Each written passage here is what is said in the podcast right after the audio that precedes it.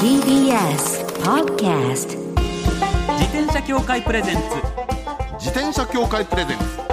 ミラクルサイクルライフ。今週も始まりました。自転車協会プレゼンツ。ミラクルサイクルライフ。石井正則さんは新型コロナウイルスの療養のためお休みということで先週に続きまして今週と来週も私竹内かなえがパーソナリティを務めさせていただきます。そしてもう一人のパーソナリティはおなじみのこの方。はい引田聡です。いや石井さんねあのだいぶ良くなったっていうお話をついこの間も聞いたんですけど、えーまあ、このスタジオにねまだ、えーいらっしゃることを待ってますんでよろしくそれにもうね自転車乗りたくてうずうずしてるんじゃないいやいやそうかもしれません 本当本当。自宅にいてもね石井さんね自分の部屋部屋っていうのがねもう自宅の中に14台の、えー自転車が自分をぐるっと囲んであるというね。そうか。そういう状態だ。けど乗れないっていう日々を過ごしていらっしゃいましたからね。早く乗れる日が来るといいですよね。本当ですよこのミラクルサイクルライフは自転車って楽しいを合言葉にサイクルライフの魅力をお伝えする自転車エンターテインメント番組です。はい、えー、まずは恒例のこちらのコーナーから。週刊自転車ニュース。当番組が独断で選んだ気になる自転車ニュースまずはこちら。空気圧がスマホでわかる自転車用チューブ作ったのはオーストリアのメーカー、チューブの中にチップが内蔵されていてー。スマートフォンを数秒かざすだけで空気圧がわかるという。タイプは27.5インチと29インチの2つ、およそ5900円ということなんですけどこの価値がですね私にはいまいちちょっと素人なもので ぜひ引田さんから語っていただきたいんですけども。これの価値が分かる人ってあんまいません。え？あの あのねここまではね気にする人っていうのはやっぱプロしかいないんですよ、んあの空気圧がね本当の話その今、えー例えばこれはマウンテンバイクなのかな？マウンテンバイクだったらまあ例えば3気圧とかね 2. 点何気圧とか、まあ、あったりするんですけれどうんそれをねあの 0. 点何気圧刻みで気にしたりとか例えばロードバイクなんかだとねあの空気圧高くて私9気圧ぐらいで乗るんですけどでも吸気圧入れるっていうのは最初にシュポシュポシュポシュポはい。入れる時だけで、うんうん。あとはねしばらくもうほったらかしなんですよ。うん。なんでそのよっぽど空気が抜けてきたなっていう時はまあそのまた入れ直すけどっていう感じなんで、感じだけでねそこまでスマホでわかる。すごいなと。いやすごいけどそこまで使うかなっていうね。でそれでね、あのー私なんかに言わせていただくと、まあ、ここまでねあのきっちり測んなくても全然構わないんで、あの自転車はねやっぱ空気が入ってた方が得ですよ。うん。あの一つはね漕ぎが軽くなるっていうのがあるんですよ。ああの一漕ぎでねずーっとスピードで進むからあの空気が入ってた方がいいなっていう。これが一つ。もう一つはねあのパンクしないことなの。空気がねパンパンに入ってるとあのタイヤパンクしにくいんですよ。あのパンクのり原因っていうのはね大抵ね段差を乗り越える時なの。あの空気があんま入ってないとあのタイヤのあのほら金属の輪っかあるでしょ、はい。あのリムと段差の間にチューブがダンと挟まれて、はいはいはいでそれでねパンクするんですよ。ん。であれがねなくなるんでねあの空気入れてるとパンクしにくいんですですね、うんだからね張った状態のがいいんでしょうけども。そうそう。ここまでやらなくてもいいから、あのあそうかそういうニュースがあったんだな。じゃあ俺も空気入れようというぐらいにね 思っていただければと思います、本当に。えー続いてはこちら。はい。群馬県中高生の自転車通学中の事故。また全国ワーストということで以前にも群馬県は中高生の自転車事故が多いという話題を取り上げましたけれども、自転車の安全利用促進委員会の調査によりますと2019年も群馬県が全国ワーストでした高校生は調査が始まった2014年から6年連続。中学生は2017年の2位以外でワースト1位が続いており、県の教育委員会はヘルメットの着用の強化などに力を入れるそうです。群馬県は自転車や車の利用率が高く通学路に幹線道路や死角の多い住宅街などが多いことが背景と見られています、これはね結構謎なんですよ、なんで群馬県がこんなに悪いのかなっていうのはね。うん。まあ乗ってる人が多い、そう。あのね車に乗ってる人が群馬県多いです、ええ。うん、自転車の利用率はねあの北関東3県ってそんな変わりしないんですよ。あの茨城栃木群馬とね。で特に群馬はあの坂道が多いからあの茨城ほどは使ってないなっていうぐらいでね、まあ、車が多いのが一番かなと思うんだけどあとねもう一つ北関東3県に共通して言えるのがあの路肩が狭いかなっていう気はします。でもね実のところねよくわからないんですよ。自転車事故っていうとどういう事故が多いんですか、やっぱこう接触してしまうとか出会い頭とか。もう出会い頭。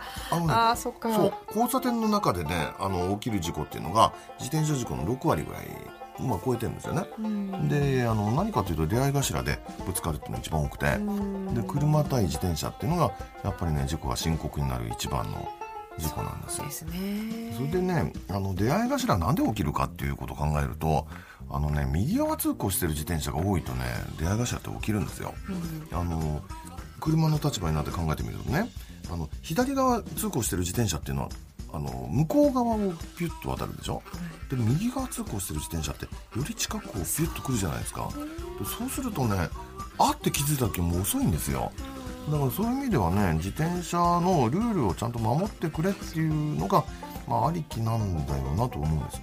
ただねこれちょっと資料見ますとね、はい。書いてあるのがまあこれ群馬県に限らずなんですけど、うん。高校1年生の事故がやったら多いのうんこれは全国的にそうなんですよ、うん。これはね由々しき問題でなんでかっていうとねその中学校時代まで市町村があの公立の小学校中学校を管轄してるでしょ？でね自転車乗せないようにしてるんですよ最近。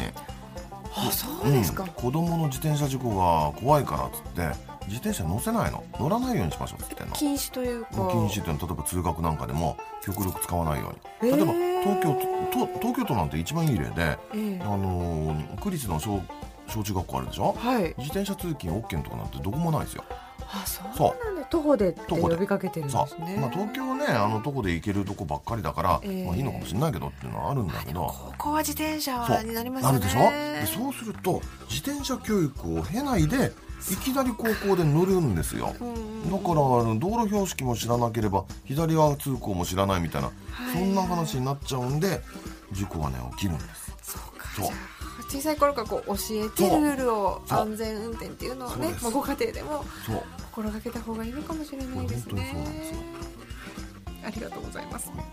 以上週刊自転車ニュースでした。この後はゲストコーナーフリーアナウンサーの唐橋由美さんをお迎えします自転車協会プレゼンツミラクルサイクルライフ。この番組は自転車協会の提供でお送りします。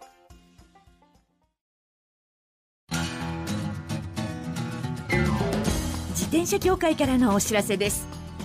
スポーツ用自転車の場合きめ細かいメンテナンスも必要ですね。だからしっかりとした技量や知識を持ったスタッフのいるお店でお買い求めいただくことがとても大切なんです。そこで誕生したのが SBAA プラスです。この SBAA プラスとは一定の実務経験と十分な技量を持ち自転車協会主催の試験に合格した販売者の方にだけ認定されます。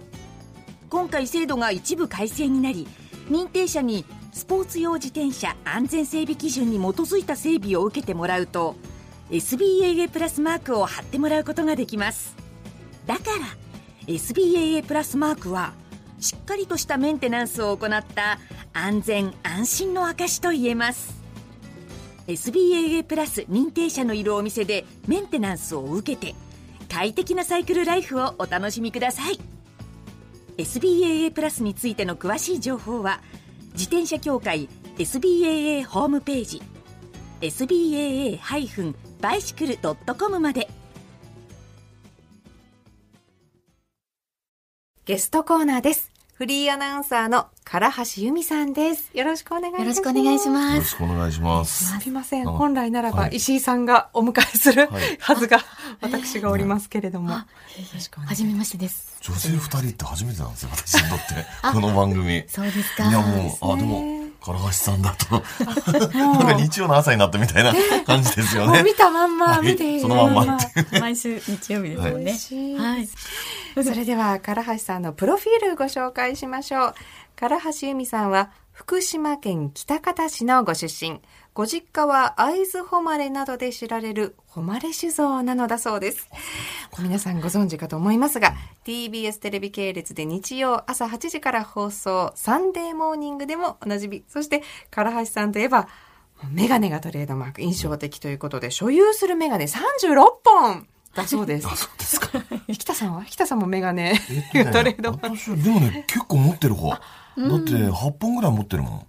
メガ16ネ、本うん、色で、色が違うだけなんだけど、えー、今日は黒ですよ。今日そうそうそう。黒縁メガネで、カラさん使い分けてるんですか、36本はい。結構使い分けてますね。ん。でも大体いつもするのって決まっちゃいますね。なんかね、ピタッとはまるのっていうのは。ね。はい、素敵ですね。そう思いますよ本当に。で今回はですね、サイクリスト予備軍としてはい。お迎えしていますけれども、ご出身がもう自転車通の間で有名なはい。サイクルエイドでおなじみの福島県ということで、このサイクルエイドっていうのは自転車の大会とそうでいうことですあのね大会っていうのもねチャリティーファンライドイベントっていう感じでね、みんなであの猪苗代湖を一周ぐるーっと回ってで一日サイクリングを楽しむっていうそういうイベントなんですけど自転車協会があのね福島の復興のためにっていうことで始めたんですよ。であの参加費の一部が寄付されるっていう形で、あの毎年やってるっていう。自転車通の方はねご存知かもしれません。猪苗代湖は毎年夏に泳いでました。泳ぐの？あれ。ですか猪苗代泳ぎます、泳ぎます。そんな、わ、綺麗っていうほどではないんですけども、なんでしょうね、海よりもこう、波も少ないですし、そうですよね。ひんやりとして、なんとも気持ちいいですね。そうですよね。しょっぱくないから目も痛くないし、そう。ね。え えそのまあ福島県出身ということで幼少期の自転車の思い出、うん。どんな思い出がありますか？これはもう幼い頃からですね。幼稚園の頃なんですけど、うん。小型のあのリアカー付き自転車っていうんですか？あのなんでしょう。リアカー付き自転車。あの三輪車ですか？ちょっとね大きいカゴが後ろについている自転車。はいはいはい、はい、おばあちゃんがそれで買い物に行って、全部そこに荷物を乗っけて、うん。あの乗ってたんですけど。えその何荷物を乗せるところに乗ってたっていう？はい。そこに乗って、いつも駄菓子屋さんに連れてってもらってたんですよ、誰に？うちの酒蔵あそうのかそうかその誉さんの。酒はい。蔵の従業員の人が、はい。あのちょっと休憩時間に、うん。じゃあ駄菓子屋行くか？っつってあらかわいいねいい。もう映画のワンシーンみたいですよね。そう思う。でも本当もううん。そんなに深くないので、はい。そのカゴもね、うんうんうんだからもう段差がちょっとでもあると、うん。ひょいってこうなんか飛び降りちゃいそうなんですよ。だ。だから一生懸命そのカゴの網網のところうんはいはいはいに指を入れて、一生懸命グーって捕まって駄菓子屋に行く、あらかわいい曲がる時が怖いでしょ？怖いですね。怖いんですよね。あれね三輪車ってね、後ろに重心がこうかかるから曲がる時にあのほら遠心力で外にこう。投げ出されそうになるんですよね。はいだからね怖いのましてやね。ちっちゃかったらさらに怖いそうそうそうそう。なんですよ。いやでも本当楽しかったですよね。それで。駄菓子屋さん以外にもこう寄り道したりいろんなとこ行ったりしてたんですか？してましたね。福島の北方市は結構その、あの、ちょっと走ると山奥に行けたので、ああそうかも、うん。そう。で、吹きのとをね、こうおばあちゃんと拾いに行ったりとか、うん。なんか知らない光景をたくさん見つけました。あそうですか北方ってね私自転車で行ったことあって、うん、当然ながらっていうのがねラーメン屋巡りでやるわけですよ、はい。あ、そうですか。そう。おお。自転車だからねあの、ラーメン食べても太らないわけですよ、ですよね。すごい消費するって言ってましたもんねカロリーを。自転車ツーリングはそこがいいんです。えそしてその後通学は自転車だったんですか？そうです。あの、北方から、うん会津若松の会津女子高校っていう高校に通ってたんですね。今ちょっと名前が変わっちゃったんですけど。で、自分の家から北方駅まで自転車で行って、まあ、20分、25分ぐらいですかね、走って行って、で、そこからは磐越西線っていう、あの、電車に乗って、会津若松に行くっていうのが毎日はい。か。でもね、通なんかいいですね。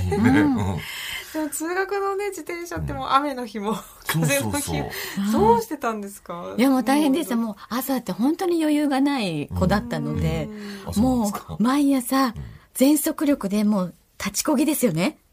でも太ももはもう本当プルプルして、もう夏は、あもうなんか一プル浴びちゃったなぐらい汗だらだらで北方駅に着くっていう。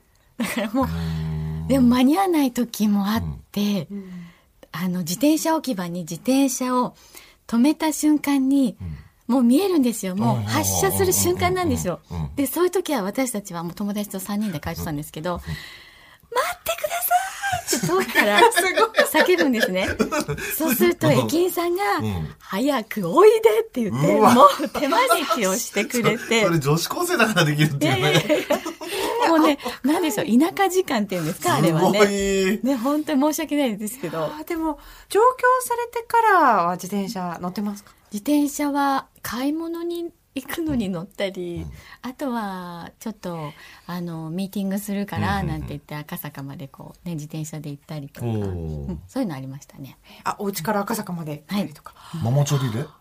普通の本当あそうですね。普通のっていうか兄からもらった、うん。あれは専門的になんていうんですかね。ちょっと前かがみになって、あの乗る。前かがみ。前かハンドルはぐにゃっと曲がってたりは、ハンドルはまっすぐでしたまっすぐ。まっすぐフラットバー。これクロスバイクっていう種類で。クロスバイクおですそらくね。はい前かがみなんでしょ？前かがみです。あの、タイヤはデコボコしてました？ちょっとしてましたあ、ちょっとしてた？はいなんでしょ太いタイヤ。そんなに太くないです太くない。じゃあね、マウンテンバイクよりのクロスバイク。う。へえ。え ーまあでも一般的なシティ車っていうのがね、あの、街乗りタイプですよ、それ。あそうですか、うん、乗りやすい乗りですやすかったでしょ？乗りやすかったです、でもなんでこんなに前かがみになる必要があるんだろうっていう感じしませんか？あれ、あのね、そのままずーっと何十キロもこう走っていくでしょ、はい。でそうするとね、そっちの方が楽なんですよ。ママチャリだとねずーっと直立になっちゃうでしょ、でそうするとお尻ばっかりに体重がかかるから、だんだんお尻痛くなってきちゃうし普段あんま使わない筋肉ばっかり使うから足がパンパンになっちゃうっていうところがあるわけですよ、だけどクロスバイクみたいにね前ちょ若干前かがみだと手とお尻に体重が分散するし、あのーなんつうのかな。体全体の筋肉を使って進むっていう形になるんで、ずーっと長い距離走っても疲れないという。あそういうことですか。でおすすめなんですよ、ねクロスバイクって。赤坂と言わず多分遠いところまで行っても大丈夫な自転車ですね、きっとね。ね何でも解説してくださるんですね。北金まで行っちゃうとかね。実家帰って。自転車でね。それもありだすありですか？やはりですよ。まあ一日だと、一日で北方はね、ちょっと難しいかもしれないけど、難しいですね。難しい。どの辺で休もうかな？どの辺だろう？うつ宇都宮で一泊？宇都宮でああ餃子食べて。うん。そうですね。そうそうそうそう。そう。でもいいかもしれでません。もそっから先がね、坂がずっと続くからね、ちょっと厳しいコースかもしれない。あ実は、はい原趣味さんは昨年歌手デビューをされているとあ、いうなんか、ことで。なんかちょっと、はいね不意に挟みましたよ。すごいんですね。作詞は現在ラジオ番組で共演されている売野正夫さん。ーはいそして作曲は林哲司さん。うん編曲は船山元樹さんという豪華な。巨匠ばっかじゃないですか、これ。本当にもうそうそうたる方々ですすごいですね。はい信じられませんが聞きましょう聞きましょう。曲紹介お願いします。はい聞いてくださいなくさないで忘れないで唐橋由美さんで、なくさないで、忘れないででした。ちょっと懐かしい感じのいい曲ですね。ね素敵な優しい歌声で。うまいじゃないですか、本当に。いやいやいやすごい恥ずかしがって。そうそうそうそうそう。うまいっていうのは初めて言われました今あ、そうですか？はいなんかね、あの前奏の間ずっと、イントロの間ね、ずっと恥ずかしいとかおっしゃってるんで素。敵な嬉しいです聞いていただいてはい唐橋さん、次回もお話を伺います。今週のゲストは、唐橋由美さんでした。ありがとうございました。ありがとうございました。最後のコーナーは、サイクル大辞典。一つの項目をきっかけに自転車と様々な角度からサイクルライフの魅力を発信します。今回のテーマは、初めての自転車。初めての自転車ってね、あの、多分ね、世代によっていろいろなんですよ。だって私のよりももっと全然上の世代になると初めての自転車っていうのは大抵ね三角乗りっつって大人の自転車のあのーフレームの横丁から足入れてこう乗る乗っかるえ、な、え、どういうこと？え知らない？え、え知らないです。三角乗りってあったのよ。あるの知らない。大人の自転車に。何の？戦後の、あのー子供たちはみんなそれで乗るの横付けするみたいな感じ横付けっていうのかね？あのあのね、自転車をちょっと斜めにして、あのーフレームの間から足を突っ込んでこう乗るのよ。はいはいはい。すごい。ハイ、ハイテクニックよ。えーもう見ないですね、それね。そう、まあ見ないですね。見ない。そう、見ないんです。だって、竹内さんの時なんてそういうんじゃなかったでしょ？私の時は、ちょうど私がこう初めて補助輪、あ、月かな、その自転車に乗り始めるという時に、うんあられちゃんの自転車が。一あられちゃん。世風靡してたんです、もう。だって、あられちゃん自身が自転車乗、あ、自転車じゃない、三輪車だっけ？三輪車じゃないな、乗ってましたよね。ねそうそうそう。んちゃーとか言ってね。流行ってて、でそれはもうあられちゃんの、まあ、うん。キャラクターがプリントされていて、しかもこう、あられちゃんのあのヘルメットがセットだったんですよ。羽がついてるあの赤い、そうそうそうそう、それで、父が買いにうん連れてってくれたんですけど、ほうほうほう私がもうどうしてもそれがそれがそれって言って、もう父が渋々じゃ仕方ないって言ってそれを買ってくれたんですけど、はいはいはい帰ってきたら母に、うん。うん。まあ、やっぱちょっと高めだ、お高めだったんですよ。そうでしょう値段がね。うん、そうでしょうね。普通の買ってきてって言ったのになんでこんなもう高いの買ってきてって言って怒られてました父がでももうすごい乗り倒しましたので3兄弟全員あ、代々、あの、あられちゃん。そうですそうですもう元は取れたんじゃないかなっていうぐらい乗ったえ、んですちなみに三姉妹？あ弟妹弟妹ね。はいあは、なるほど。なんですかわいいね。でもみんなあられちゃんのあの、ヘルメットかぶるわけ。あの羽のついた。そうわいいね流行りましたねなんかそういうね流行るものってね、今だと何でしょう？今でもストライダー結構ねみんなあ、ストライダーもいますよね。そうそうそう。今だとなんだろうな。あカーズだうちの子はカーズの自転車のカーズ？カーズあの、アメリカ映画の？あそうそうそうそうそうそうあカーズ本自転車当カーズでもバイシクルなんだ。そうそうそう、車がねテーマなのに。そうですよね。以上、サイクル大辞典でした。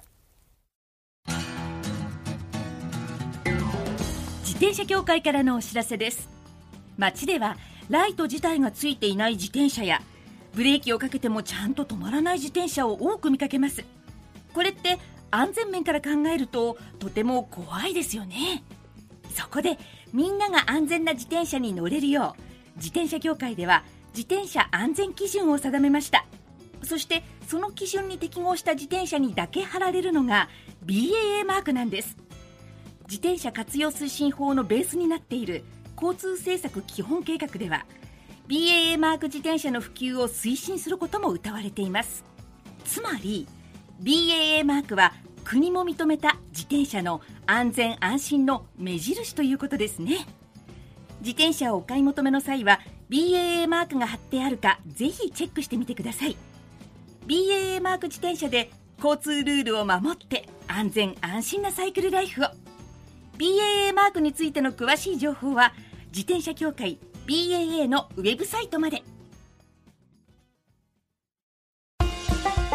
ミラクルサイクルライフ、そろそろお別れの時間です。はい毎朝ね、毎毎朝毎日曜朝にお会いする唐橋さんじゃないですか。思ったより小柄な方なんですね。キャシャーな。そうそうそうそう、可愛らしい感じでね。うんえまた藤さんも可愛らしいですけどね。ありがとうございます。でもね、本当ね、思うんです。あの、いつもね、この番組って、石井さんと私の、あの、つまり、えー自転車オタク親父二人で、誰かをお迎えするわけですよ。でそうすると、もうと、とにかくもう自転車マニアの、あの話ばっかりね、これもうこれでもか、これでもかとなっちゃうのが、そうならなくてね。なんか、これもまた新鮮でよかったかなと思うんですけどね。引き続きはい。ですね。はい引き続き、マイ自転車ニュース、サイクリストあるある、自転車脳内 BGM 募集中です。忘れられない愛車の思い出も大歓迎。採用の方には番組オリジナルステッカーを差し上げます。メールアドレスはすべて小文字で、サイクル -r-tbs.co.jp までお待ちしています。それではまた来週お会いしましょう。お相手は竹内かなえと、引田聡でした。自転車協会プレゼンツミラクルサイクルライフこの番組は自転車協会の提供でお送りしました。